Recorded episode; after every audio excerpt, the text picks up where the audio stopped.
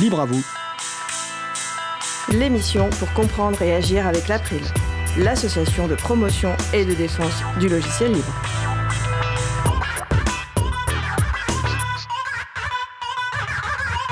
Bonjour à toutes, bonjour à tous. Vous êtes sur la radio Cause Commune 93.1 FM en Ile-de-France et partout dans le monde sur le site causecommune.fm. La radio dispose d'un web chat, donc utilisez votre navigateur libre préféré et rendez-vous sur le site de la radio et rejoignez-nous sur le site, sur le web chat consacré à l'émission. Excusez-moi. Euh, nous sommes mardi 16 avril 2019, mais vous écoutez peut-être une rediffusion ou un podcast. Donc soyez les bienvenus pour cette nouvelle édition de Libre à vous l'émission pour comprendre et agir avec l'April, l'association de promotion et de défense du logiciel libre. Je suis Frédéric Couchet, le délégué général de l'April. Le site web de l'April, c'est april.org et vous y retrouvez déjà une page consacrée à cette émission avec un certain nombre de références qui sera mise à jour après l'émission. Je vous souhaite une excellente écoute. Nous allons passer maintenant au programme de l'émission. Notre sujet principal portera sur les chatons. Alors, les chatons, le collectif des hébergeurs alternatifs, transparents, ouverts, neutres et solidaires. Et je présenterai mes invités à ce moment-là. Et en fin d'émission, nous aurons la chronique juridique de Noémie Berger intitulée In Code We Trust. Et à la réalisation de l'émission aujourd'hui, donc Patrick Creusot. Bonjour Patrick. Et avec l'aide d'Isabelle Lavani, ma collègue de l'April. Alors, nous allons poursuivre avec notre sujet principal, donc qui va porter sur les chatons.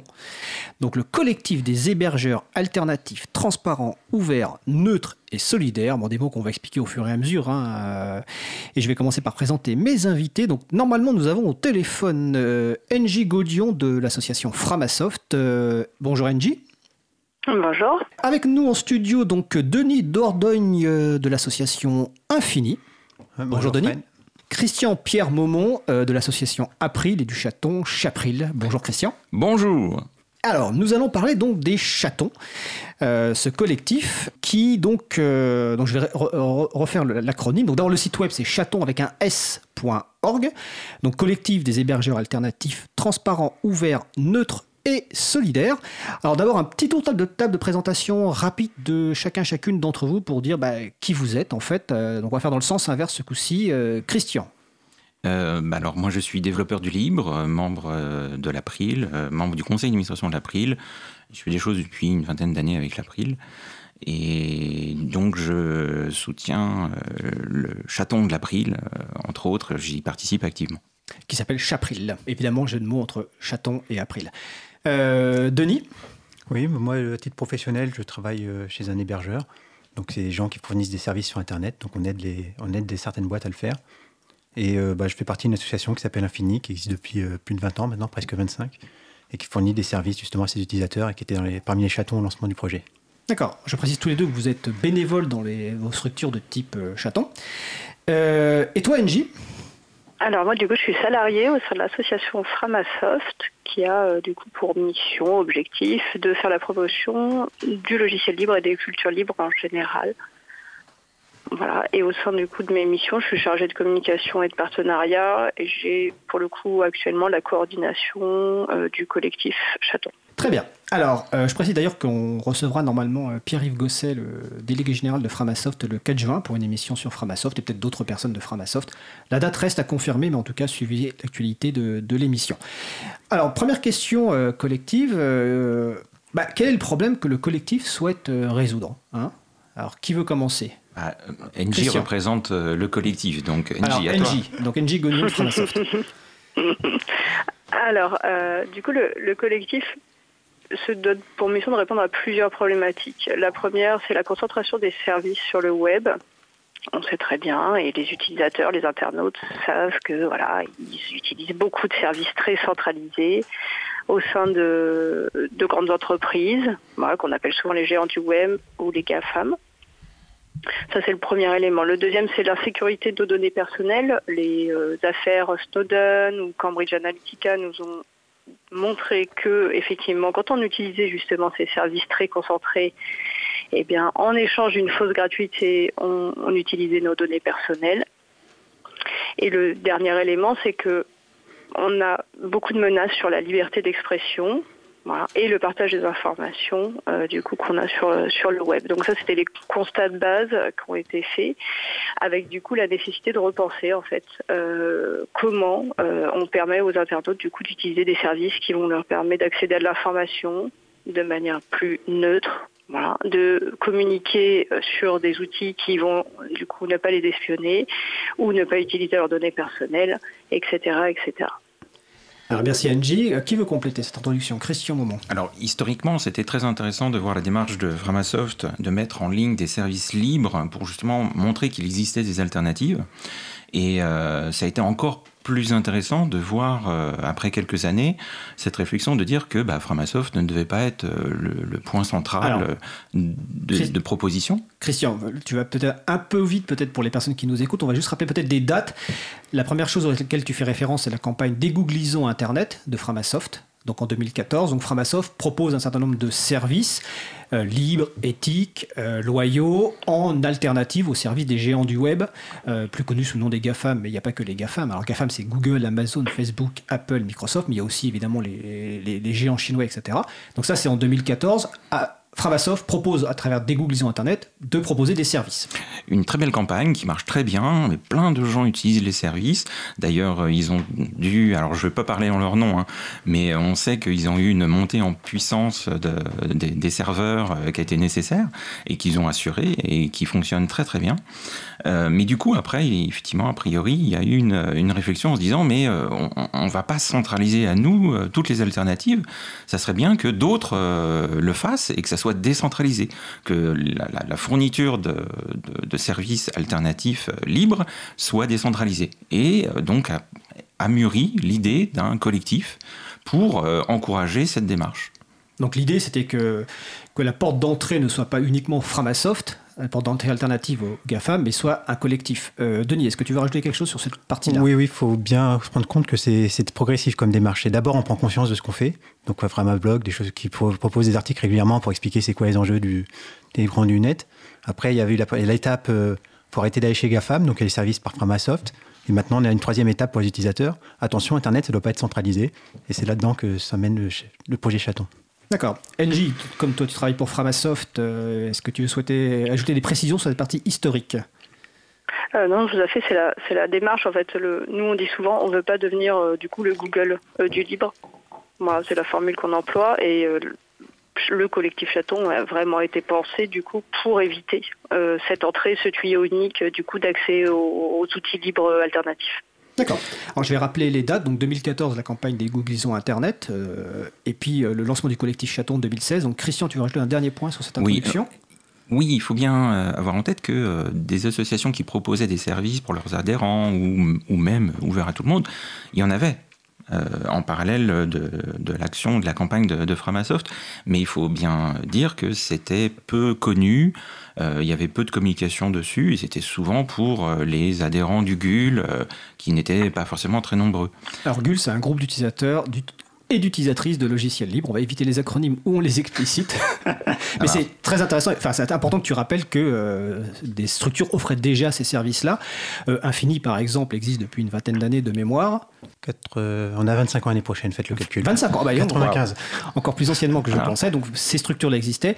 Par contre, ce qui va changer peut-être avec le collectif, et on va en parler, c'est que justement, c'est un collectif avec une dynamique et aussi avec une charte et un manifeste dont on va parler assez rapidement.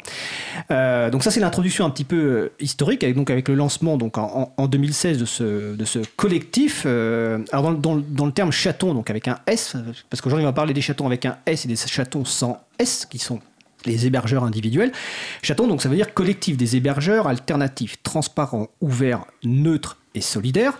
Alors Évidemment, on ne va pas rentrer dans le détail de, tout le manifeste et de la charte, mais euh, si on se passe du point de vue d'une personne qui nous écoute, qui, a bien conscience des problématiques, notamment qu'a exposé NG au début sur la, vie privée, les données personnelles, d'utiliser des services euh, des GAFAM ou des géants du web, et qui se dit tiens, je, souhaiterais utiliser un, service d'un chaton, d'un chaton, donc d'un hébergeur, d'une structure qui héberge, qu'est-ce que va lui apporter un, chaton en termes de, de service et puis aussi en termes euh, d'engagement? Parce que finalement, qu'est-ce qui différencie ces fameux chatons d'autres services. NJ peut-être, si tu veux commencer.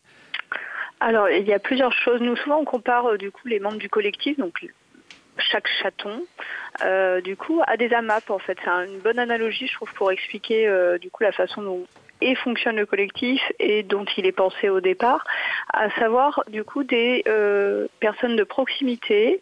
Donc euh, dans les AMAP, ça va être des producteurs. Dans euh, du coup l'univers des châteaux, ça va être des hébergeurs. Donc des hébergeurs de, de, de proximité qui vont proposer donc des services alternatifs et avec qui on va pouvoir avoir un échange il y a vraiment cette notion très très importante du coup qui est bien sûr faire héberger des services ailleurs que chez les géants du web, mais pas que. C'est vraiment rencontrer des personnes qui ont un engagement, avec qui je vais pouvoir échanger, avec qui je vais pouvoir aller boire un café, peut-être même auprès desquels je vais pouvoir m'investir aussi pour faire fonctionner tout simplement leur, les services qu'ils proposent c'est vraiment un élément euh, très important dans les dans les chatons.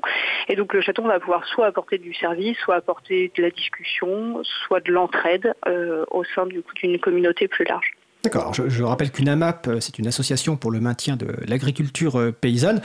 Et finalement, dans le cadre des chatons, euh, au lieu de trouver des paniers de légumes fournis par un agriculteur ou une agricultrice, agricultrice on trouve des, services en ligne fournis par un hébergeur de proximité. Aussi, ça c'est le point important quand tu as parlé de prendre un café ou un verre avec les personnes qui hébergent un chaton. Ça fait partie des, engagements des, chatons. Oui, Christian? Oui, alors ça c'est un point très important de pouvoir rencontrer les gens qui gèrent les services, parce que ça permet de créer une relation de confiance. Aujourd'hui, est-ce que les utilisateurs des services de Microsoft ou Google ont confiance en ces entreprises-là? Bah, difficilement. Euh, si elles veulent entrer en contact avec, euh, c'est pas évident. Si elles veulent euh, demander des vérifications ou comment ça fonctionne derrière, bah, elles n'auront pas, de réponse. Alors que justement, là, avec de telles structures, on peut les rencontrer, c'est des êtres humains, des vrais êtres humains, on peut leur poser des questions, on peut même participer. Et du coup, la relation de confiance et de, transparence est, est géniale. Voilà. Alors, tu parles de transparence. Dans le mot euh, des chatons, il y a aussi ouvert, donc l'ouverture. Donc, l'un des engagements est euh, de base dans la, dans la charte et de le manifeste. Alors, tous ces documents sont trouvables évidemment sur le site chaton.org, hein, donc chaton avec un S. Il y a la partie, on va dire, euh, informatique, qui est l'engagement logiciel libre. Alors, Denis, c'est quoi l'engagement logiciel libre au niveau des chatons? Bon, je ne vais pas forcément réexpliquer c'est quoi le logiciel libre, les gens doivent connaître à force d'écouter l'émission. Ah, tu peux réexpliquer en quelques mots. Hein. Donc, les logiciels libres, c'est des logiciels qui se définissent par les libertés qu'ils fournissent. Donc, on a la liberté d'utiliser comme on veut, la liberté de l'étudier, on a la liberté de le modifier si on a des, connaissances dessus, et on a le droit de le redistribuer euh, sous toutes les formes, même en modifier. Et ça, c'est des... pour nous, c'est important d'utiliser que des logiciels libres parce que c'est vraiment l'aspect. On veut vraiment que les gens puissent avoir confiance sur toute la ligne de, ce qu'ils ont. Pas très français. Et euh, du coup, ils doivent euh, du coup, euh, si quelqu'un qui utilise nos services nous demande mais comment c'est fait, il y a quoi à l'intérieur, on peut lui donner. Donc s'il n'a pas de compétences, il peut demander à quelqu'un de vérifier, mais on sait que c'est transparent, n'importe qui peut vérifier que ce qu'on a, c'est ce qu'on dit. Christian, tu veux compléter? Alors de, ce point de vue-là, la charte est magnifique. Hein. J'encourage vraiment les auditeurs à aller la voir. Euh, elle reprend chacune des lettres du, nom du collectif de Chatons. Et euh, c'est, pour chaque lettre est expliqué euh, ce qui est attendu. Et en fait, c'est d'énormes contraintes. Hein. Si on lit attentivement, il y a plein, plein de contraintes. Pas des contraintes, c'est d'engagement fort. Alors, bah oui, mais quand on veut adhérer à ces charts, ça représente beaucoup de contraintes. Hein. Ça, ça, a beaucoup de niveaux. même par exemple, il faut documenter sa plateforme, son, ses services, et il faut partager la documentation sur ces services. Donc du coup, euh, j'utilise le mot contrainte euh, exprès pour montrer que du coup la charte est un vrai engagement, mais que ces contraintes en fait ne sont pas si euh, négatives que ça, dans le sens où elles montrent une démarche et elles permettent vraiment de partager et d'avancer. D'accord. NJ, donc la, charte et le manifeste a été euh, rédigé en grande partie par Framasoft, mais avec un appel à, commentaires ouverts. Est-ce qu'il y a des points de la charte ou du manifeste que tu souhaites mettre en avant Justement, c'est cette partie engagement euh, par rapport justement aux personnes qui vont utiliser les services d'un chaton? Bah, un élément qui, moi, me semble intéressant, c'est les conditions générales d'utilisation. On en parle beaucoup auprès des services euh, privateurs proposés par les géants du net. En général, c'est incompréhensible, ça fait voilà, une longueur incroyable il y a une obligation dans du coup la charte que l'ensemble des hébergeurs qui font partie du collectif euh, aient des conditions générales d'utilisation qui soient claires, accessibles à tout le monde et qui ne soient pas contradictoires bien sûr avec le reste de la charte, qui respectent les principes qui sont posés dans cette charte. Je trouve que c'est vraiment un élément important quand on a des conditions générales d'utilisation qui sont faciles à comprendre. Et eh ben c'est le premier élément de la confiance. Ce qui n'empêche pas ensuite d'aller rencontrer. Mais je trouve que voilà, arriver sur un site et avoir ces CGU, c'est vraiment un élément euh, très important du coup pour rendre visible ce que fait chaque hébergeur. Et on va préciser que ces CGU, donc ces conditions générales d'utilisation, sont lisibles. Parce que souvent, elles ne sont pas lisibles volontairement, évidemment, euh, chez d'autres structures. Euh, donc, elles sont plus ou moins longues. Alors, je précise que quand quand on veut créer un chaton, même si on y reviendra tout à l'heure, euh, Framasoft, on peut s'inspirer des CGU qui existent déjà. Donc, par exemple, dans le cas du Chapril, on s'est inspiré des, CGU de, de Framasoft. Donc, ça, c'est important. Et dans les CGU, donc, bon, on a parlé de logiciel libre, on a parlé aussi de transparence de données personnelles. Il y a un engagement très fort sur la protection des données personnelles et sur la transparence, par exemple, des demandes qui pourraient être de fait de retrait aussi ou d'intervention, par exemple, judiciaire. C'est-à-dire, quand tu parlais, Christian, tout à l'heure de transparence, normalement, les pages de chaque chaton doivent afficher euh, sur ces pages, en fait, à la fois aussi les incidents techniques, mais aussi les demandes éventuellement de retrait, euh, les informations, les problèmes techniques qu'il pourrait y avoir sur des données personnelles.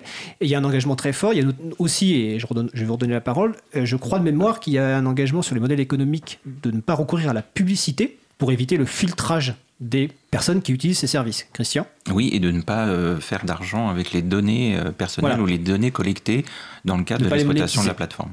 Exactement. D'accord. Denis, là-dessus On a le droit à la publicité, mais elle ne doit pas être euh, par ah, rapport aux données personnelles. les, données, enfin, les, publicités ne doivent pas utiliser les données personnelles pour euh, être personnalisées, etc. D'accord. on peut avoir le modèle économique qu'on veut. Ok, bah ça c'est merci de, cette correction. Effectivement, j'avais peut-être lu un petit peu vite. Christian. Et effectivement, on parlait d'AMAP tout à l'heure, mais euh, n'importe quelle entreprise ou structure juridique peut euh, se déclarer euh, un chaton du moment qu'elle respecte la charte. La charte n'est pas euh, un, point de blocage par rapport à une structure d'entreprise. On va y revenir effectivement tout à l'heure. Donc j'encourage les personnes d'aller sur le site des chatons, donc chaton.org, donc avec un S, pour notamment bah, lire un petit peu le manifeste et, la charte et aussi une, foire aux questions. Vous y trouvez notamment bah, des engagements aussi, un parti sur la neutralité aussi, sur l'absence de censure a priori. Donc peut-être qu'on ne rentrera pas dans le détail aujourd'hui de ces aspects-là, mais peut-être qu'on fera une autre émission où on rentrera un peu plus dans le détail, notamment parce qu'il y a des évolutions euh, juridiques euh, qui arrivent. Euh, mais un point essentiel, le statut d'ailleurs, quand on parle d'hébergeur, on parle bien du statut d'hébergeur dans le sens de la loi pour la confiance dans l'économie numérique. C'est un point essentiel. Euh, qu'on abordera peut-être dans une seconde émission, parce que euh, si on n'a si on pas ce statut-là officiellement, en tout cas si on ne déclare pas en tant qu'hébergeur, on peut avoir quelques problèmes quand on héberge un chaton. Là, je parle d'un point de vue simplement héberger un chaton. Et d'où l'intérêt d'utiliser vraiment la charte chaton et d'intégrer le collectif, parce qu'il y a vraiment une base qui donne des, un périmètre clair qui aide à démarrer quand on veut se lancer. Et euh, c'est très pratique. Alors, on va revenir et on va continuer sur les, les, hébergés, parce que euh, quand il y a hébergeur, il y a des hébergés, donc des personnes hébergées ou des structures, hein, donc qui euh, utilisent les services d'un chaton. Et naturellement, on se pose la question, mais quels services on trouve sur ces fameux chatons. Est-ce qu'on trouve tous les services euh, dont on pourrait avoir besoin? Quel type de services on trouve? Euh, NJ, toi qui, euh, anime ce, collectif, tu as sans doute une vision euh, plus large que nous. quels sont les types de services qu'on trouve sur les différents chatons et quels sont les services finalement les plus demandés, si on a déjà cette information-là, les plus, entre, guillemets, les plus utilisés par les personnes? Alors du coup, le nombre de services est assez euh, très très large. On va trouver vraiment tout type de services. En revanche, on ne va pas forcément tous les trouver au sein du même hébergeur. il va y avoir des hébergeurs qui vont se focaliser sur le fait de proposer par exemple uniquement euh, du courrier électronique et du stockage et du partage de fichiers. D'autres qui vont être davantage sur, euh, je sais pas, l'agrégateur de flux RFS, un gestionnaire de mot de passe, de la cartographie, de la messagerie collaborative. Voilà, c'est très très varié en fait sur les types de services qui sont proposés et ça, euh, j'allais dire, ça regroupe quasiment tous les types de services qu'on peut avoir euh, du coup euh, dans les services web actuels, avec même en plus des services, on va dire, liés proprement à l'hébergement. C'est-à-dire que vous passez par un chaton pour avoir un hébergement sur un serveur. Voilà, qui relève du coup d'autre chose que du service web dans son dans sa globalité. Mais du coup, c'est voilà, d'un chaton à l'autre, on va avoir des choix qui vont être faits par bah, tout simplement les personnes qui composent le chacon, la structure qu'il y a derrière, qui ne pourra pas euh, forcément maintenir tous les types de services, c'est impossible, et qui donc va faire des choix en fonction de sa compétence. Ah, alors justement, une petite question collective. Non, mais juste une petite question collective. Et tu commenceras par toi, NJ. En gros, au niveau de Framasoft, bon, vous êtes historiquement les, les premiers. Est-ce que tu sais combien de services différents vous, vous offrez aujourd'hui? Bah, au dernier comptage, on est à 34 services. D'accord. différents. Donc, euh, Bravo. Voilà, bravo. Donc, je pense qu'il y a une large, large palette de, de, services. Donc, je vais poser les mêmes questions. Euh, on va commencer à, pour, à Denis, donc pour Infini. Ça dépend ce qu'on appelle service, mais entre 30 et 50, je dirais selon la définition qu'on utilise. Ah, d'accord, ok. Aux utilisateurs Oui, enfin, en fait, quand on est devenu chaton, on a, on a proposé des services que faisait Pharmasoft, hein, le pad, des choses comme ça. Donc, on a, on a récupéré une douzaine. Donc, c'est vraiment parce que bah, vous pouvez participer au projet de Pharmasoft de, se décentraliser. Et on, fournit des services depuis 1995 à nos adhérents. Donc, il y a des services très divers comme le mail, les listes de diffusion. On fait de l'accompagnement pour créer des sites internet, euh, des wikis, des SPIP, enfin des, voilà, effectivement, ça dépend effectivement de, la définition de service. Là, je parlais plutôt de service en ligne, donc pas forcément des formations pour les et... Mais c'est intéressant d'expliquer de, que vous, faites les deux, en fait, chez Infini. Voilà, donc, euh, et puis dans les services euh, qu'on aide, on a, des, on, a des, un service de publication de vidéos qu'on n'a pas ouvert au public. On a, des, on a des services de cartographie qu'on commence à ouvrir au public. On a un service de cloud pour synchroniser ton téléphone euh, qui, est, qui est réservé aux adhérents. Et techniquement, on a des services que les seuls à proposer. Par exemple, Chaton, par exemple, fait de la diffusion de radio en ligne. Donc il y a des réémetteurs, euh, des réémetteurs aujourd'hui en Bretagne qui sont alimentés par des, par des services hébergés par Infini. Et enfin, il y a, là, je pourrais pas les dire, mais vraiment beaucoup de services euh, parce qu'on est ancien, tout simplement. Euh. Alors, vous retrouvez toute la liste sur infini.fr. Donc, je vais passer la parole à Christian qui rigole d'avance parce que le nombre de, services offerts sur le Chapril pour l'instant va faire petit, mais c'est un petit château le Chapril. Alors, combien de services, cher Christian? Chapril, le chaton de l'April, euh, est très récent. Hein. Il est né euh, en fin, 2017. Et donc, il propose actuellement quatre services. Hein, et il y en a six en cours de préparation. Voilà. Alors effectivement, c'est un service récent. On n'inclut pas les services qu'on propose aux, membres depuis très longtemps. Et ça fait penser que tout à l'heure, on aura justement une discussion euh, après la pause musicale qui va bientôt arriver sur justement bah, à quel type de public s'adressent les services. Est-ce que certains services sont restreints en fonction du, type de public? Bon, donc on voit déjà quand même, en tout cas en allant sur chaton.org, on peut trouver largement des, euh, services et avec un, aspect euh, local qui est très important parce que je vais peut-être oublier de préciser que Infini, c'est en Bretagne. Oui, à Brest à Brest. Euh, euh, Framasoft, une partie de l'équipe est à, est à Lyon, si c'est bien ça, Angie? Oui, cependant, nous, on, a, on dit que plutôt notre euh, univers, c'est le web. Oui. On n'est pas trop localisé, puisque du coup, on, on, propose que des services web donc, qui sont accessibles a priori à n'importe qui. Voilà. Et euh, bah, Chapril, c'est pareil, c'est accessible à n'importe qui, même si beaucoup d'événements, notamment les apéros, les rencontres, se font à, à, Paris, même s'ils peuvent se faire aussi également ailleurs. Ah oui, à Marseille, à Toulouse, euh, non, Montpellier, et bientôt à Toulouse, j'espère. Et euh, dans nos animateurs de, de, de services euh, au Chapril, on a des Lillois, on a des, maintenant des, des euh, Mulhousiens, on a, enfin, c'est assez réparti. donc s'il y a besoin de rencontrer, on a voilà, des gens qui ne sont pas que à Paris. D'accord, alors on va faire une, pause musicale avant de poursuivre la discussion sur la partie donc hébergée. Donc le titre s'appelle Aquilou, le groupe s'appelle 6 février 1985 et on se trouve, retrouve juste après.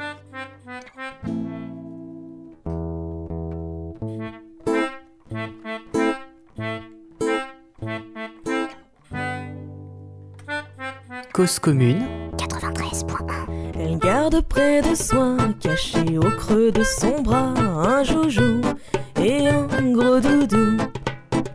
Elle se cache le bout du nez quand passent tous ces étrangers en serrant son gros doudou. Mais entre vous et nous, elle préfère son doudou. Pendant les jours de marché, elle doit voler pour manger comme Minou, qui la suit partout.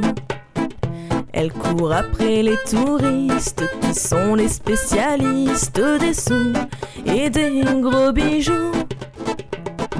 Mais entre vous et nous, elle préfère son doudou.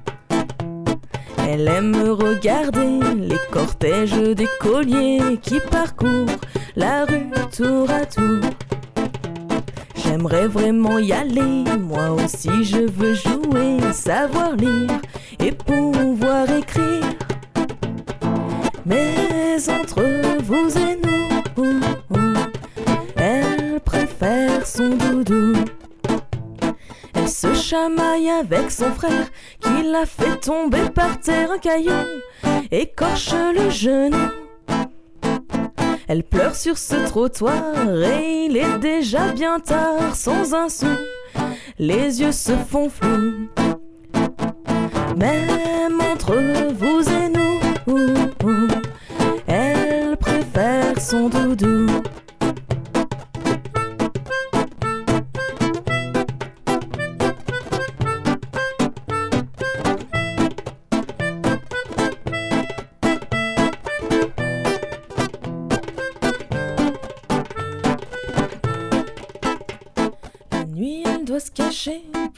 Pas être embêtée du carton et comme horizon. Un genou tout écorché qui ne pourra être soigné sans un sou et sans vous et nous. Mais entre vous et nous, sans joie et sans un sou, que penser de l'humain? Comme personne se tend la main. Car elle est née sans un sou au milieu du Darfour. Yalla, viens faire. Avec toi et un peu d'amour. Nous venons d'écouter Akilou par 6 février 1985. Cette musique est disponible en licence art libre et vous retrouvez la référence sur le site de l'April. Vous écoutez toujours l'émission Libre à vous sur Radio Cause Commune 93.1 en Ile-de-France et partout ailleurs sur le site causecommune.fm. Nous parlons toujours donc des hébergeurs de services en ligne libres, loyaux, transparents, ouverts, solidaires. Et on parlera tout l'heure de la partie solidaire avec donc nos invités euh, NJ Godion euh, de Framasoft, Denis Dorden de- d'Infini, Christian Maumont du Chapril. Alors juste avant, on parlait, juste avant la pause musicale, on parlait des, différents types de services et on en a listé euh, beaucoup. Maintenant, on va parler un petit peu des types de publics, euh, parce qu'on se met à la la place des personnes qui nous écoutent. Est-ce que pour peut-être certaines personnes, logiciel libre équivaut peut-être encore à un truc euh, compliqué réservé euh, à des geeks ou informaticiens ou informaticiennes Donc à quel type de public s'adressent euh, les chatons et en gros est-ce que c'est déjà accessible à, toute personne? Euh, NJ Oui, tout à fait. C'est totalement accessible à n'importe qui, à des particuliers, donc des internautes, parce que les trois quarts des services aujourd'hui sont des services sur le web, donc en fait, qui du coup vont leur permettre d'y accéder très très facilement. Mais ça va être aussi des services qui peuvent être proposés à des associations. Euh, chez Framasoft, par exemple, voilà, on va accompagner des associations et on va leur proposer du coup de, d'utiliser des outils libres, voilà, soit pour leurs membres, soit même, j'allais dire de manière plus globale, euh, du coup, pour euh, leur organisation interne. Et puis on a aussi du coup la possibilité de s'adresser aux TPE, aux PME, donc au monde de l'entreprise, plutôt sur des petites structures. Les chatons euh, majoritairement vont pas s'adresser à des très grosses structures, ne serait-ce parce que souvent elles ont leur propre système. Mais du coup, c'est ouvert à tout type de public. Et les, et les écoles aussi. Alors Christian? Euh, les écoles, parce que bon, dans le cadre de- des activités de l'April, euh, nous faisons beaucoup de sensibilisation, nous, avons des stands euh, dans beaucoup d'événements, et nous rencontrons euh, plein de gens qui euh, nous parlent de leurs- leurs expériences, euh, et notamment des enseignants qui euh, nous expliquent qu'ils utilisaient PAD euh, euh, de Framasoft. Alors un pad, euh, explique Ah, ce que c'est qu'un Un pad. pad, c'est un, euh, un éditeur de texte collaboratif, c'est-à-dire que sur la même page web, euh, on, enfin, chacun, sur, on peut éditer à plusieurs le même texte, voilà, avec, sur différents postes euh, euh, d'ordinateur. Et c'est très pratique euh, pour travailler euh, à plusieurs, euh, pas forcément au même endroit. Et notamment, donc, il y a des enseignants qui, dans des classes, euh, euh, font travailler des élèves chacun dans leur, euh, par groupe de deux euh, sur leur pad. Et eux, ils peuvent aller voir dans chaque pad comment ça avance, leur donner des conseils, etc. Et donc, c'est une, une forme de, de- public. Euh, il y a aussi Mindtest qui qui est très utilisé. Alors, Mindtest, c'est un simulateur de monde virtuel, euh, voilà, euh, qui, est, aussi utilisé dans le monde de, l'éducation nationale, euh, en- entre autres. Donc les, publics sont très variés et le meilleur conseil qu'on peut donner aux, auditeurs, c'est d'aller tester. Ce sont des sites web sur lesquels on peut aller ou cliquer avec la souris et se rendre compte qu'ils sont très utilisables. Et en, plus, euh, on- ne risque rien en testant ces outils parce qu'il y a un engagement euh, de transparence, euh, d'ouverture, de neutralité, de gestion des données personnelles. Donc on ne risque rien en utilisant ces, outils justement. Donc plutôt que de par exemple utiliser un outil privateur pour organiser sa prochaine réunion, fixer la date, ben, on utilise un, un système de date, donc que ce soit Framasoft, Infini ou Chapril. Donc euh, donc c'est ouvert en fait à toute personne. Et certains services d'ailleurs, l'interface se rapproche un petit peu de ce qui peut exister euh, dans le monde privateur, justement pour ne pas perdre peut-être justement les, personnes qui découvrent ce monde-là. Euh, voilà.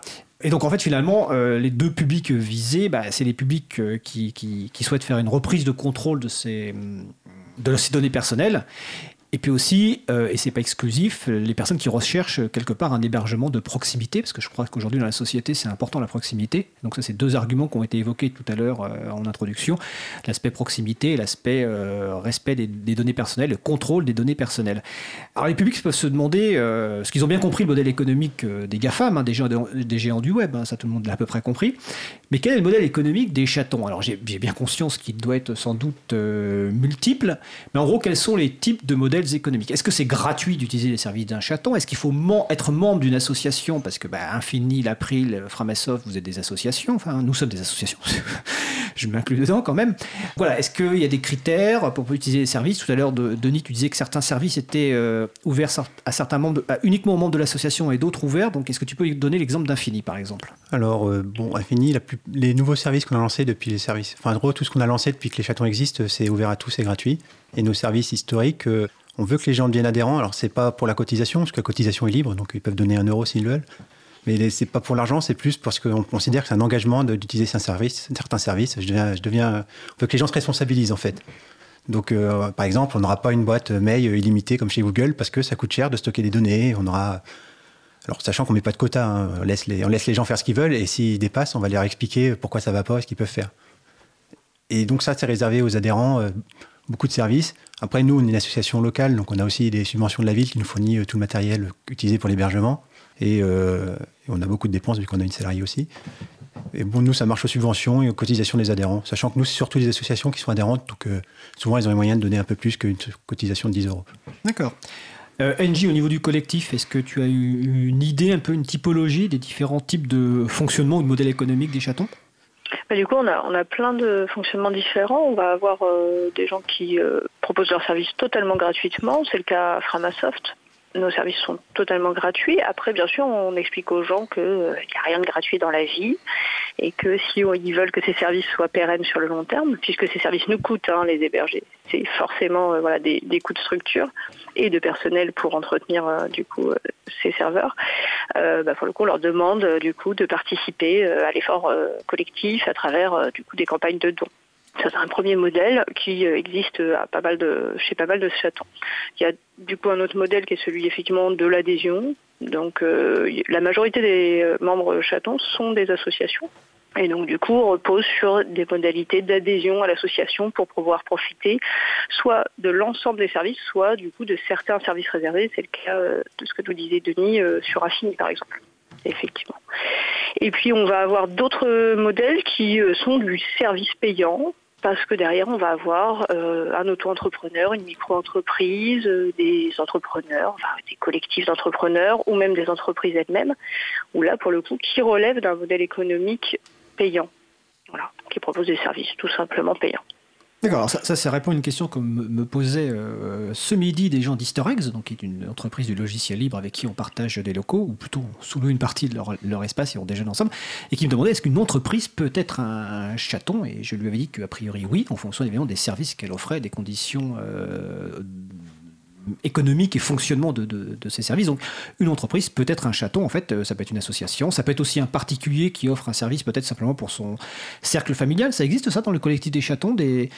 quelqu'un qui offre euh, pour son cercle familial des services euh, NJ Oui, oui, il me semble qu'on a une quinzaine de membres du collectif, du coup, qui sont vraiment des particuliers qui proposent des services euh, pour leur cercle, voilà, amical, familial, ou même pour, j'allais dire, les voisins au sens plus large du terme, donc vraiment une offre locale, et qui relève d'un service totalement euh, gratuit, avec une, souvent une petite explication sur euh, regardez ce que ça coûte. On vous demande pas de payer, mais c'est bien que vous soyez conscient de ce que ça coûte en termes de frais, en fait. Voilà. Donc derrière, il y a aussi un travail d'éducation. C'est en fait, ça, rien n'est jamais gratuit. Et euh, du coup, il y a des coûts cachés qui ne sont pas forcément rendus publics. Et ben là, l'idée, c'est de les rendre publics. Donc euh, oui, oui, je crois qu'on est à une quinzaine euh, de particuliers qui proposent ce type de service. Alors, je te donne une petite question sur le nombre. Combien de chatons aujourd'hui officiellement dans le collectif? Alors, au dernier comptage, on est à 63. D'accord, donc 63. Ça, c'est pour, voilà. Et alors, on, va, on va parler tout à l'heure, euh, même si le temps avance en fait très vite, euh, du collectif. mais voilà, aujourd'hui, on en est à 63. Il y a un certain nombre de portées de chatons qui arrivent régulièrement. Mm. Donc, justement, avant de, de- de- de passer sur la partie vraiment euh, collective. Ah, Denis, tu veux intervenir, vas-y. Oui, je veux préciser quand même pour les entreprises qui de- peuvent devenir membres, dans le solidaire, il y a les critères de l'économie sociale et solidaire. Donc typiquement, le, le plus gros salaire peut pas être plus de 5 fois ou 7 fois, je sais plus, Quatre le plus fois. petit salaire. 5 fois 4. 4, ah oui, plus de 4 fois le salaire le plus bas, des choses comme ça. Donc il faut aussi respecter les critères de l'ESS. Alors, dans le cadre de, de Easter Egg, comme ils sont à salaire égal, ce, ce critère est, est respecté. J'en profite d'ailleurs pour signaler que Easter Eggs, une- un représentant sera là la semaine prochaine pour parler des, des entreprises du logiciel libre avec euh, Stéphane Fermigi également et Véronique Turner. Et en mai, il y a une émission sur les modèles euh, d'organisation euh, d'entreprises du libre, justement euh, avec Easter Eggs, qui est un modèle assez euh, particulier qui nous expliqueront. Et également quelqu'un de la SCOP 24e euh, qui fonctionne sur le modèle d'entreprise libérée. Donc là, on parlera pas forcément de, de logiciel, mais plutôt de modèle d'organisation. Voilà, c'est le programme est de toute façon en ligne sur le site Ah bon euh, de l'April. Donc avant de parler du collectif, euh, tout à l'heure, on a, en- pendant la pause, on a évoqué un service qui est sans doute souvent demandé et dont ma collègue, par exemple, Isabella Vanni, euh, est très fan aujourd'hui et qu'elle utilise le service d'un chaton qui est la Merzaklis, c'est l'hébergement de, de, de courriel. Il y a relativement peu de, de chatons qui proposent de l'hébergement de courriel, hein, j'entends bien. Et Denis, est-ce que tu peux nous expliquer pourquoi? Alors, c'est en gros le courriel, c'est un- c'est une grosse demande, mais c'est dans une, dans une structure, ce sera 1% du service et 99% du travail. Parce que gérer du courriel avec des, avec des spammers qui peuvent venir, avec des gens qui sont dans l'oligopole, hein, le courrier c'est du oligopole, hein, c'est les fournisseurs d'accès en gros, et Gmail, euh, MSN, enfin c'est vraiment... euh, Yahoo, euh, Yahoo, enfin, la Poste, qui... euh, Oui, ah la poste. Je travaillais pour eux, c'est pour ça. Donc du coup, c'est euh, le mail, c'est vraiment, euh, bah, clairement, c'est un métier à faire. Enfin, à tous les nouveaux chatons qui se lancent, on leur dit faites pas de mail, parce que ça, ça, ça peut les décourager assez vite. Donc chez Infini, j'ai eu la chance de travailler dans le mail professionnellement, donc euh, j'ai pu travailler à, à mettre les choses en place, mais même encore, on a des problèmes. euh, Et euh, c'est pour ça, les, du service mail, vous en trouverez assez peu. Framasoft a indiqué clairement que jamais ils font de l'hébergement de boîte mail. Ils font déjà des listes de diffusion, donc c'est pas mal. hein, Alors, par contre, effectivement, on précise que pour les listes de diffusion, Framasoft propose ses services et d'autres chatons le font. Mais là, on parlait de mail individuel personnel. Donc, vous avez, à part la Merzaklis et peut-être deux ou trois autres, il y en a peu qui le font. Oui, et euh, nous, on a déjà eu des problèmes chez Infini. depuis qu'on parle de nous chez les chatons, on peut adhérer en ligne. Il y a déjà quelqu'un qui adhère en ligne juste pour pouvoir envoyer des spams derrière. quoi. D'accord. Donc c'est un problème qui veut vite se présenter. Christian, tu veux ajouter Et il quelque faut chose? savoir que c'est pas un problème technique, c'est un problème euh, de relation, euh, parce que quand on se fait euh, blacklister par un, un gros hébergeur, bah, les courriels passent plus, et donc il faut téléphoner, il faut passer par des procédures, et c'est pas c'est pas du technique, c'est pas de, l'humain. c'est de l'humain. Euh, Est-ce que NJ, tu confirmes cette euh, situation de peu de services mail dans les courriels dans les chatons? Ben, je viens de regarder du coup sur le site. Alors, on m'a pas mis euh, en détail, en tout cas, quand c'était la proposition de mail, si c'était du, du mail individuel ou si c'était du mail rattaché du coup à, un- à un nom de domaine de l'assaut. Il y a 29 a priori euh, chatons Ah, qui quand même, donc un tiers. Ce, type de service, ouais. D'accord. Un tiers. Ouais, même plus d'un tiers, oui. Alors, bah, ça me fait penser d'ailleurs, donc, euh, pour les personnes qui se poseraient la question où vais-je pouvoir euh, trouver mon futur petit chaton à moi adoré pour avoir quelques services? Eh ben, Vous allez sur le site chaton.org, donc avec un S. Et là, vous avez un petit moteur de recherche où vous pouvez chercher par type de service, par euh, modèle d'organisation, si je me souviens bien, et aussi par proximité par rapport à un endroit où vous habitez, par exemple. hein. Et il y a une carte. Et il y a une carte, Christian me fait un petit signe, donc je vous fais pour me montrer effectivement qu'il y a également une carte. Donc le site de référence c'est chaton avec un s.org et évidemment on vous encourage à tester ces outils. Euh, Christian, tu veux ajouter quelque chose? Même, je t'entends peiner à rajouter le S à chaque fois, mais dis-le, chatons.org. Ah, chatons.org, d'accord. Oui, pourquoi pas? Oui, bah, c'est vrai que pour la transcription, ce sera peut-être plus simple pour Mérodine. Donc chatons.org. Et donc on va parler maintenant donc des, des chatons dans les quelques minutes qui nous restent. Donc là vraiment du parti du, du collectif. Pour les personnes qui voudraient aller un peu plus loin, c'est-à-dire plutôt euh, participer au collectif. Alors déjà, bah, euh, question pourquoi rejoindre le collectif? Et finalement, quelles sont les, compétences nécessaires pour euh, participer à ce collectif, euh, soit en créant un chaton, soit en rejoignant un chaton, soit en participant dans la vie du collectif? Euh, On va commencer par, tiens, par, par NJ qui anime ce, collectif. Donc voilà, pourquoi contribuer au collectif chaton et quels sont les, besoins, les compétences nécessaires pour contribuer? Bah, du coup, ça dépend vraiment des personnes. On va avoir des personnes qui vont du coup vouloir rejoindre le collectif, donc qui vont avoir une proposition de service et qui, parce que ces services euh, et leurs modalités respectent les règles, tout simplement qui sont formalisées du coup par le manifeste et la charte, euh, vont vouloir euh, du coup euh, rejoindre le collectif. Alors tout simplement pour être peut-être visible, mais aussi pour montrer justement qu'ils respectent ses engagements. Et du coup, le fait de rejoindre le collectif les oblige, entre guillemets, du coup, à s'investir dans ce collectif. Voilà, on est dans un modèle où pour le coup le collectif ne fonctionne que parce qu'il y a des membres à l'intérieur qui le font fonctionner. Donc la participation peut être diverse et variée. Ça peut être euh, effectivement euh, la communication autour du collectif, le partage d'informations entre les membres. Il y a un aspect très solidaire au sein des chatons. L'objectif, c'est que les différents membres du collectif puissent euh, du coup s'informer sur différents aspects, que ce soit sur l'aspect très technique, par exemple, voilà, j'ai un problème technique sur tel aspect, je demande de l'aide, ou euh, j'aimerais savoir comment je peux développer tel ou tel service. Enfin voilà, il y a un travail d'entraide très très fort. On a aussi du coup du, travail plutôt plus, par thématique. Par exemple, pour notre site web, on a un projet de refonte, donc euh, il y a possibilité de s'engager à travailler sur la refonte d'un site web, mais euh, voilà, on, on a travaillé aussi sur la liste des services qu'on propose. Il y a la possibilité de traduire les pages on essaye du coup de rendre le collectif visible auprès d'un public euh, non francophone, donc on a besoin de traduire du coup certaines pages du site web, et puis valoriser l'ensemble des activités des membres du collectif. Ça, ça passe par l'animation euh, du coup de, de comptes sur les médias sociaux, par exemple. D'accord. Alors une petite question, comment l'animation du, enfin quels sont les outils utilisés pour l'animation du collectif? Est-ce que c'est une, une, liste de discussion Est-ce que c'est un forum? Euh, Quels sont les outils utilisés? Alors on a du coup une liste de discussion, on a un forum donc on a les deux outils, mais on a aussi un wiki qui permet de documenter l'ensemble de, nos pratiques collectives. Euh, et après, je réfléchis. Et après, on a un guide. Voilà, qui du ah, coup, quoi, un guide Alors, un guide, du coup, c'est une, ce qu'on appelle une forge de logiciel.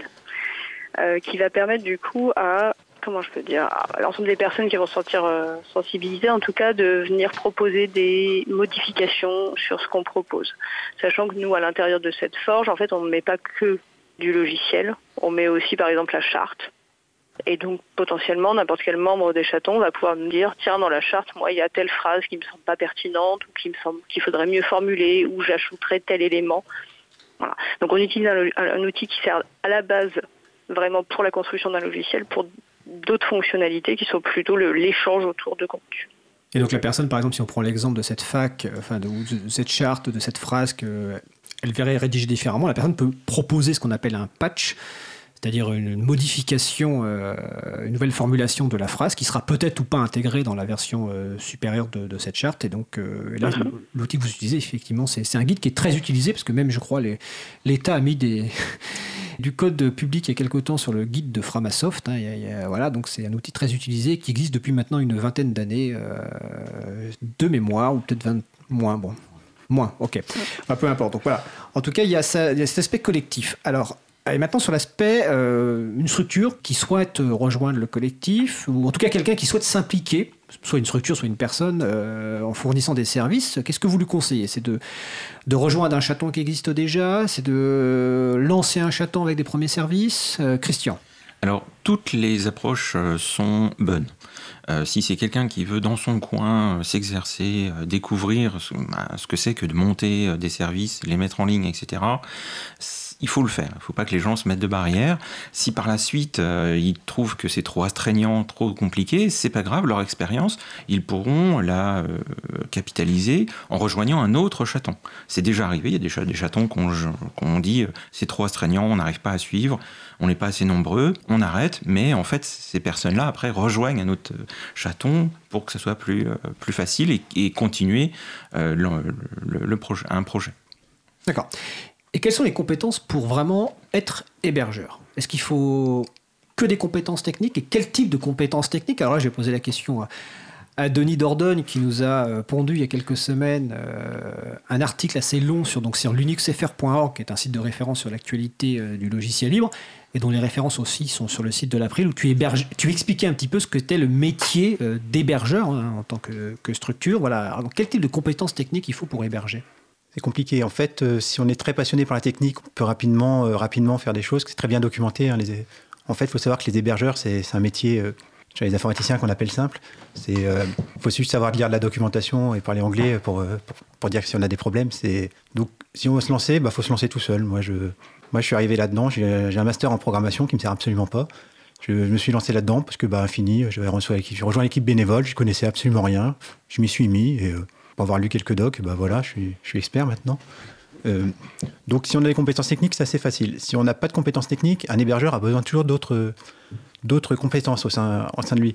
Donc, euh, peut-être pas se lancer son chaton soi-même, mais aller rejoindre un chaton à côté pour, euh, bah, je sais pas, par exemple, pour les aider à traduire. Enfin, nous, Infini, on traduit euh, le logiciel SPIP en breton. SPIP, c'est un chose qui permet de, de, construire des sites internet.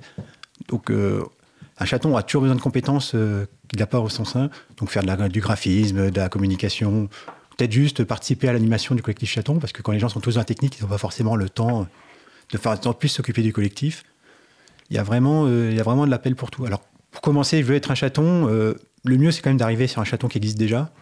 S'il n'en existe pas, c'est aller voir l'association locale euh, près de chez soi qui fait de la technique. Donc, il faut aller sur, sur agendadulibre.org et cliquer sur le bouton Trouve ton organe. Donc, localement, on a forcément des associations. Et leur proposer de lancer un chaton. Donc, c'est leur dire comme ça, le projet chaton, c'est bien. S'ils ont des questions, moi, je suis tout à fait prêt à me déplacer pour leur expliquer c'est quoi l'activité d'hébergeur. Je le fais déjà. J'ai encore rencontré des gens de l'école 42 hier. Et enfin, hier, ce week-end, et je leur ai dit que si vous voulez, je pouvais faire une conférence chez eux pour qu'ils lancent leur chaton. C'est vraiment quelque chose qu'on veut faire. D'accord. Euh, Christian, peut-être l'expérience du Chapril rapidement, parce qu'il n'y a pas que des gens qui ont une compétence technique forte dans le Chapril. Oui, alors moi, mon conseil principal, c'est de ne pas être tout seul. On, peut euh, techniquement se faire plaisir tout seul, mais euh, il faut bien penser qu'après, il faut accompagner le service, il faut le suivre. Et ça, bah, du coup, ça devient une astreinte 24 heures sur 24. Et euh, du coup, vous mettez à plusieurs et vous, pour pouvoir se répartir. Nous, c'est le choix qu'on a fait au Chapril. On a euh, un noyau qui s'occupe de l'infrastructure, euh, la sauvegarde, le monitoring, le, routage, les choses très techniques, très compliquées et qui font souvent peur aux, débutants. Et on a par contre la notion d'animateur de service qui, vont, qui, va permettre même à des débutants bah, de découvrir ce que c'est que de mettre en place un service et qui vont se concentrer juste sur un service, ses mises à jour et le, le, suivi qui permet de consommer beaucoup moins de temps et donc d'être beaucoup plus abordable et beaucoup plus comment, tentable pour quelqu'un qui voudrait se lancer. Mais il faut avoir conscience aussi effectivement qu'il n'y a pas que des contraintes ou des besoins techniques, il y a des besoins de modération, il y a des besoins de documentation, il y a des, besoins de comprendre ce que c'est que le RGPD, le, règlement général euh, de, respect des données personnelles. Protection des données. Fais attention parce qu'à côté de toi, ta voisine est une experte du RGPD. Et, ça va être une bonne transition. Et euh, du coup, il y a des contraintes juridiques, et donc il faut un peu comprendre tout ça. Et euh, donc, si on a envie de participer à un chaton, on n'a pas besoin d'être un techos ou un geek, ou on peut tout simplement quelqu'un qui euh, qui, euh, qui, qui, fait de la modération. Je crois que nous avons un modérateur euh, dans le coin, n'est-ce pas Patrick à la régie, qui fait aussi de la modération de notre service Mastodon, hein, poète.chapril.org.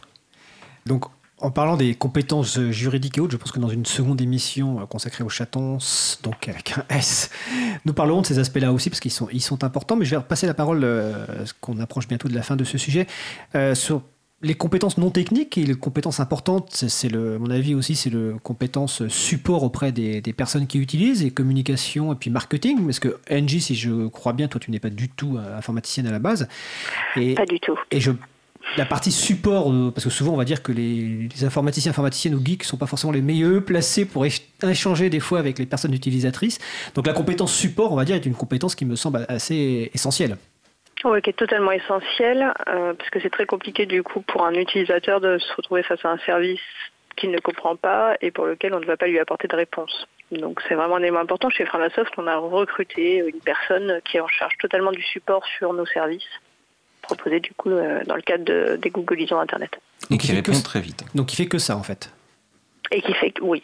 Mais bon, il faut dire que vous avez beaucoup de services et vous comme historiquement vous êtes parmi les premiers, vous avez aussi beaucoup de, personnes qui utilisent, les, qui, utilisent, les, services, contrairement à d'autres chatons. Christian, oui. Et je peux témoigner que le, fait d'avoir une réponse assez rapide, euh, c'est-à-dire dans, dans l'heure, euh, à une question qu'on a posée, bah, c'est franchement euh, super.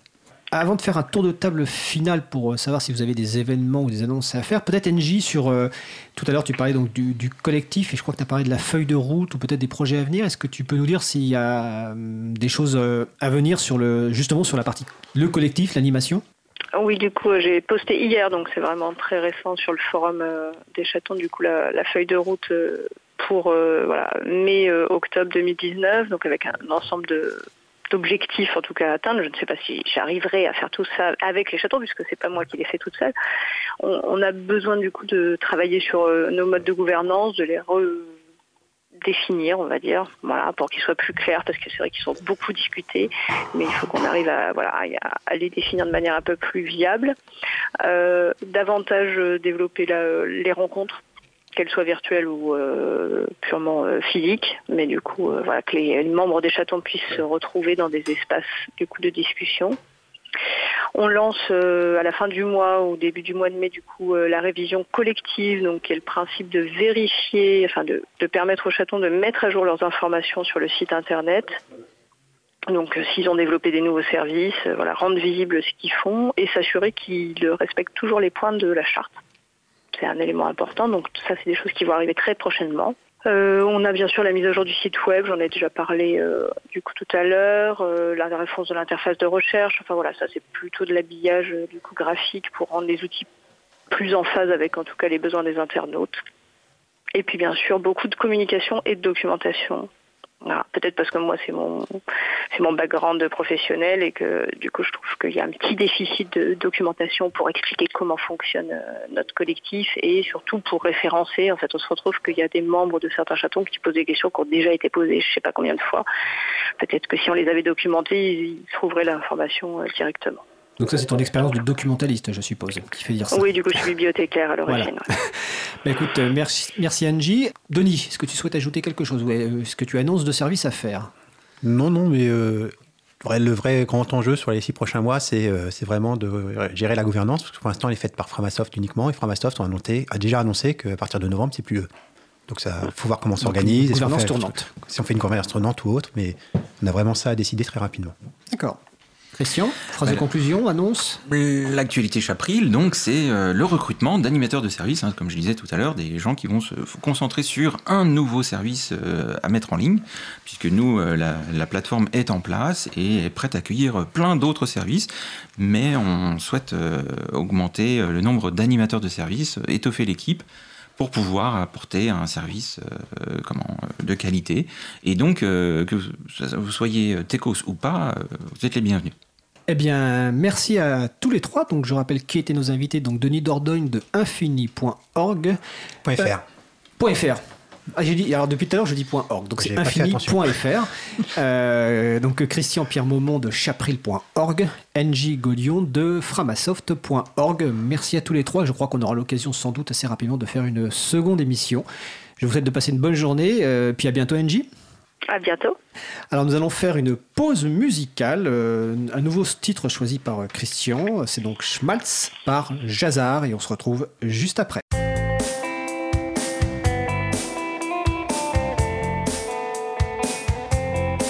Cause commune,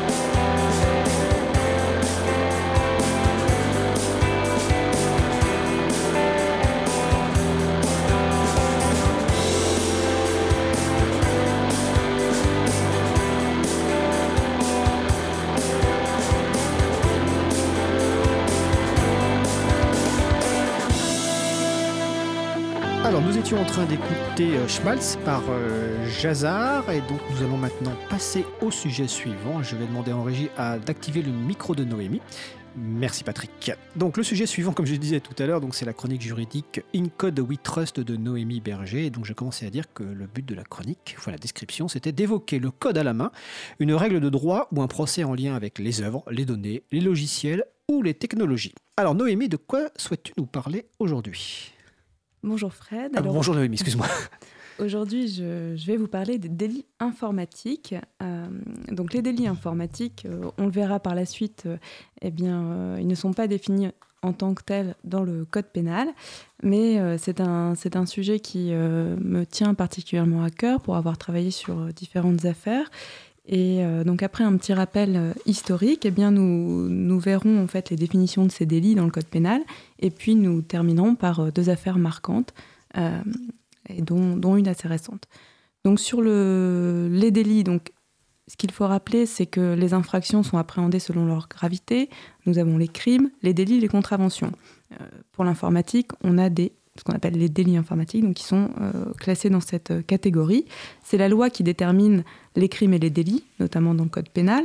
Donc pour qu'un délit soit euh, caractérisé, il faut trois éléments. Un élément légal, ici la loi, un élément matériel, l'agissement, et un élément intentionnel, la volonté de son auteur.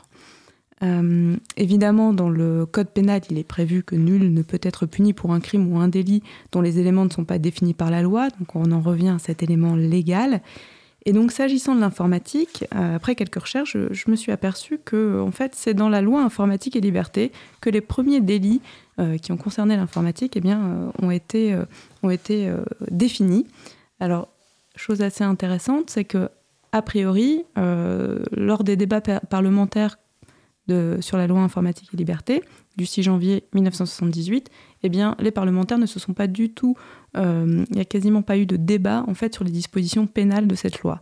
Donc, est-ce que c'était un sujet qui à l'époque était déjà peut-être complexe et donc ils n'ont pas voulu trop en discuter, mais euh, j'ai trouvé l'anecdote assez, euh, assez surprenante. Et donc, on a un chapitre 6 dans cette loi informatique et liberté qui définit euh, certaines dispositions pénales qui concernent notamment l'enregistrement, la conservation alors de données à caractère personnel qui à l'époque étaient intitulées en fait des informations nominatives. Donc la, loi va lister un certain nombre d'infractions euh, qui euh, sont en lien avec le traitement de données, notamment lorsqu'ils sont faits en violation de cette loi. Un des criminologues qui, s'appelle Raymond Gassin a envisagé, lui, quatre types d'infractions euh, dans le domaine de l'informatique. Alors, c'était avant soient, euh, avant que les infractions soient évidemment dans le code pénal. Euh, il avait évoqué la possibilité du sabotage, il avait évoqué la, possibilité de l'appropriation de logiciels, la fraude par l'appropriation de biens ou de fonds, et le vol de temps machine, qui est en fait l'utilisation sans droit d'un terminal. Dans le projet de code pénal en 1985, eh euh, il devait y avoir un chapitre sur les infractions en matière informatique, mais ce projet n'a pas été abouti. Et donc c'est finalement dix ans après la loi informatique et liberté, dans la loi Godefrein, du nom du député Jacques Godefrein, que eh bien, euh, le 5 janvier 1988, on a euh, intégré dans le code pénal des dispositions, des délits concernant l'informatique. Alors, on ne les a pas intitulés les délits informatiques. En réalité, ils sont regroupés dans un chapitre qui s'appelle Les atteintes au système de traitement automatisé de données. Alors, le terme système de traitement automatisé de données, il n'est pas défini par la loi. On l'appelle en règle générale le stade. Il provient de la loi informatique et liberté. Il a, repris, il a été repris tel quel dans le code pénal. Il est apprécié de manière extensive par les juridictions. Euh, et donc, vous le verrez dans les différentes définitions qu'on retrouve dans le code pénal, ce stade est toujours intégré. On a l'article 323-1 du Code pénal qui incrimine le fait d'accéder ou de se maintenir frauduleusement dans tout ou partie d'un système de traitement automatisé de données. Donc cette infraction elle est punie de deux ans d'emprisonnement, 60 000 euros d'amende. Si euh, cela entraîne la suppression ou la modification de données du système ou une altération du fonctionnement du système, eh bien là on passe à trois ans d'emprisonnement, 100 000 euros d'amende. Et si le traitement est mis en œuvre par l'État, eh bien là, c'est 5 ans d'emprisonnement, 150 000 euros d'amende. On a un second article, qui est l'article 323-2 du Code pénal, qui lui incrimine le fait d'entraver ou de fausser le fonctionnement d'un système de traitement automatisé de données. Alors là, les peines sont plus importantes, puisqu'on passe à 5 ans d'emprisonnement, 150 000 euros d'amende. Alors c'est vrai que je précise quand même, c'est jusqu'à 5 ans d'emprisonnement et jusqu'à 150 000 euros d'amende. Euh, donc c'est presque le double en fait que, que le fait d'accéder ou de se maintenir frauduleusement dans un, stade. On a également une, une infraction qui est prévue par l'article 323-3, qui est le fait d'introduire frauduleusement des données dans un stade, d'extraire, de détenir, de reproduire, de transmettre, de supprimer ou de modifier frauduleusement les données qu'il contient. Donc là encore, c'est un peu le même type de, de condamnation qu'on retrouve, des peines. On a enfin un article 323-3-1 du Code pénal qui euh, précise que, eh bien, euh, elle incrimine le fait d'importer, de détenir, d'offrir, de céder ou de mettre à disposition un équipement, un instrument ou un programme informatique ou toute donnée conçue ou spécialement adaptée pour commettre une ou plusieurs infractions prévues avant. Donc en fait, c'est des logiciels qui permettraient par exemple euh, d'accéder ou de se maintenir frauduleusement dans un stade. Et euh, il faut noter que la loi pour la confiance dans l'économie numérique du 21 juin 2004 et la loi du 18 décembre 2013 eh bien, a rajouté à cette infraction le fait que euh, eh bien, ça devait être fait sans motif légitime, notamment de recherche ou de sécurité informatique. Euh, c'est un point qui est, important. Et, enfin, on a un autre article dans le Code pénal qui est l'article 323-4 qui lui incrimine la participation à un groupement formé ou à une entente établie en vue de la préparation caractérisée par un ou plusieurs faits matériels d'une ou de plusieurs des infractions qui sont prévues aux articles ci-dessus. Donc en fait, euh, vous le voyez, c'est quand même des définitions qui sont extrêmement lourdes, qui sont quand même assez complexes, et euh, ces peines, elles peuvent être aussi accompagnées de privation de droits civiques, de confiscation, de fermeture d'établissement. Elles peuvent également euh, concerner des personnes morales, et il faut noter aussi que la tentative des délits est également punissable. Alors ce qui convient également de noter, c'est que dans le Code pénal, il existe une section qui, euh, qui prévoit les délits pour les atteintes aux droits de la personne résultant des fichiers ou des traitements informatiques. Donc on a vraiment euh, un côté du, code pénal qui concerne vraiment les atteintes au système de traitement automatisé des données, et puis d'autres qui vont concerner plutôt des atteintes aux fichiers ou au traitement informatique. En pratique, ce qu'on peut relever, c'est que comme ces définitions sont assez, assez lourdes et complexes, on a pu voir par exemple avec Olivier Hugo, avec qui je travaille, que euh, dans certains cas, par exemple, on se retrouve euh, à défendre euh, ben, des individus qui sont, à qui on reproche ce type d'infraction et avec parfois des citations qui sont parfois pas toujours exactes, qui ne reprennent pas forcément le texte même du code pénal. Donc je me rappelle par exemple pour l'anecdote d'une une citation qui, euh, en fait, sur l'article 323-3, qui concerne le fait d'introduire frauduleusement des données dans un stade, eh bien, euh, il était indiqué sur la citation que c'était l'intrusion frauduleuse de données dans un stade.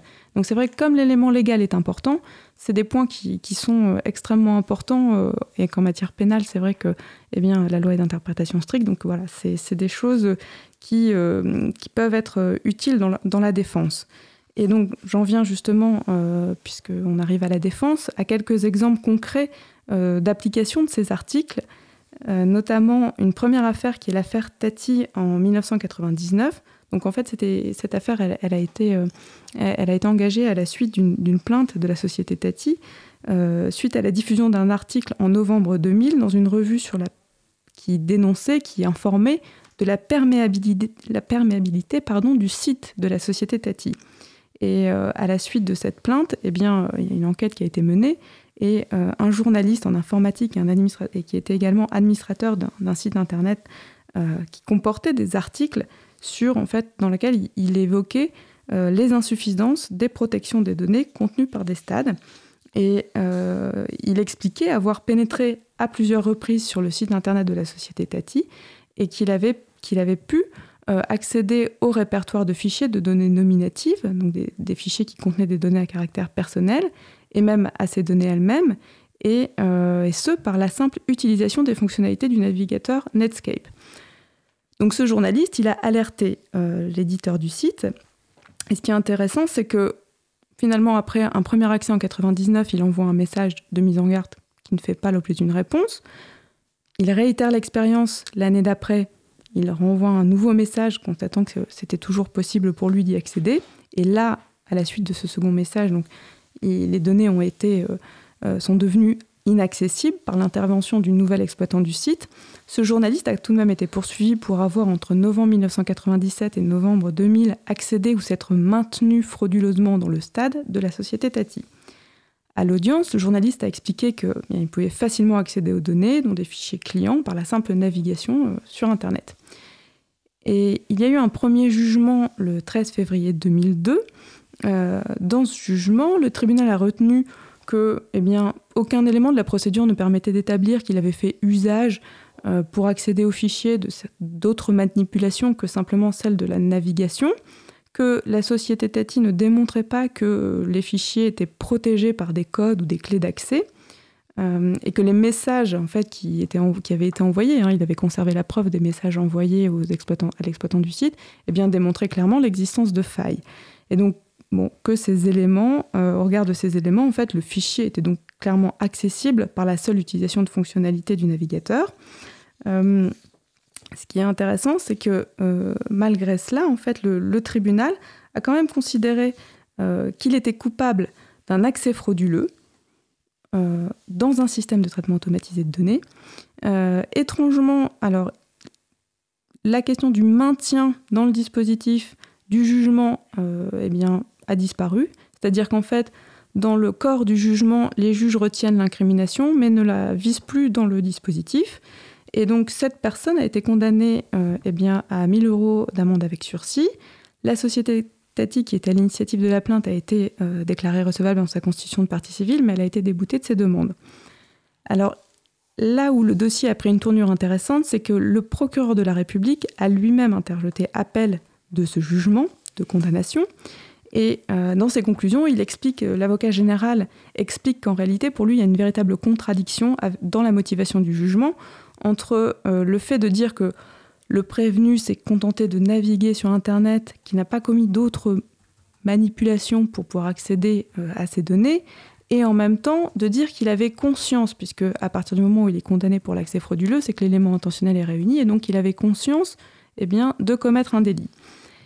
Et la Cour d'appel de Paris, dans un arrêt du 30 octobre 2002, a infirmé ce jugement et a relaxé euh, le journaliste en question en considérant qu'il ne pouvait pas lui être reproché d'accéder aux données ou de se maintenir dans des parties d'un site qui peuvent être atteintes par la simple utilisation d'un logiciel grand public de navigation, et que dans la mesure où l'exploitant du site n'avait mis aucune protection, euh, eh bien, il devait considérer que les services en question et les parties du site n'étaient pas étaient réputés non confidentielles, donc ça veut dire qu'elles étaient publiques, à défaut d'indications contraires ou d'obstacles pour, pour l'accès, en fait.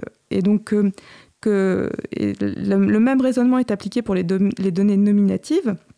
En fait, là, la Cour considère que ce journaliste ne pouvait pas savoir, en accédant à ces données, que les, personnes concernées n'avaient pas donné leur accord.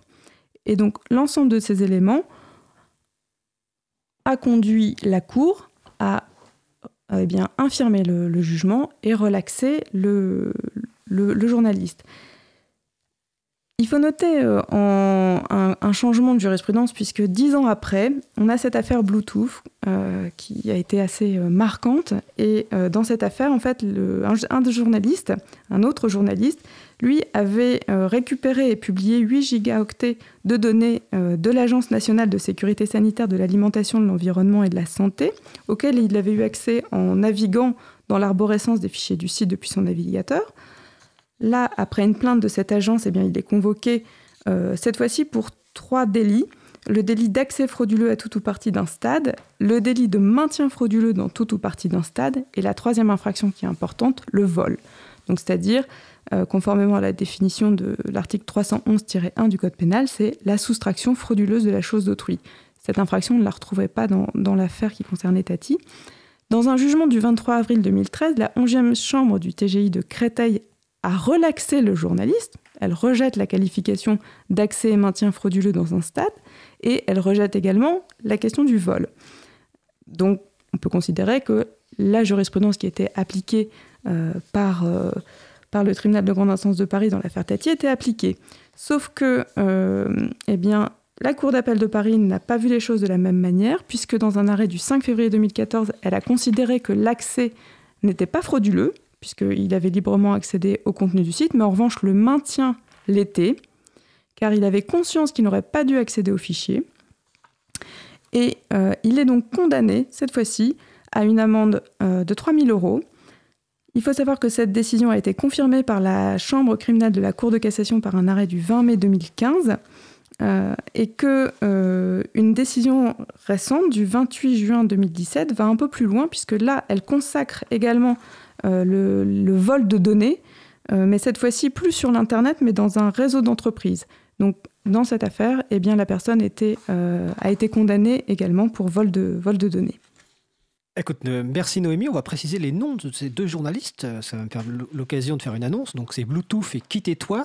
Bluetooth, c'est Olivier Laurelli et Quittez-toi, c'est Antoine Champagne. Alors, l'annonce, c'est tout simplement que depuis, ils sont, bah, ils sont toujours journalistes. Hein. Euh, je ne sais pas si Bluetooth se revendique comme journaliste, mais je crois. Et ils ont un site qui s'appelle reflet.info, reflet avec un S. Et là, ils ont lancé un appel à cofinancement pour leur premier documentaire d'investigation qui atteint 90% euh, de la somme demandée, donc euh, qui est de 20 000 euros. Donc, je vous encourage à aller sur le site reflet.info avec un S ou d'aller directement sur la page de l'April, il y aura les références. Également les références des affaires citées par euh, Noémie Berger, donc sur les intrusions sur des stades, et non pas des stades de foot, un stade voulant dire évidemment, comme elle l'a dit, système de traitement automatisé de données. Alors il n'y aura pas d'annonce aujourd'hui parce que bah, on est très limite dans le temps, donc notre émission se termine. Euh, je remercie les personnes qui ont participé à l'émission, donc Angie, Angie Godion, Christian Pierre Momon, Denis Dordiogne, Isabelle Vanni, Patrick Creusot à la régie et évidemment Noémie Berger. Vous retrouvez sur le site de l'April toutes les références. La prochaine émission aura lieu mardi 23 avril 2019 à 15h30. Notre sujet principal portera sur les entreprises du logiciel libre. Nous vous souhaitons de passer une belle fin de journée. On se retrouve mardi prochain. Et d'ici là, portez-vous bien.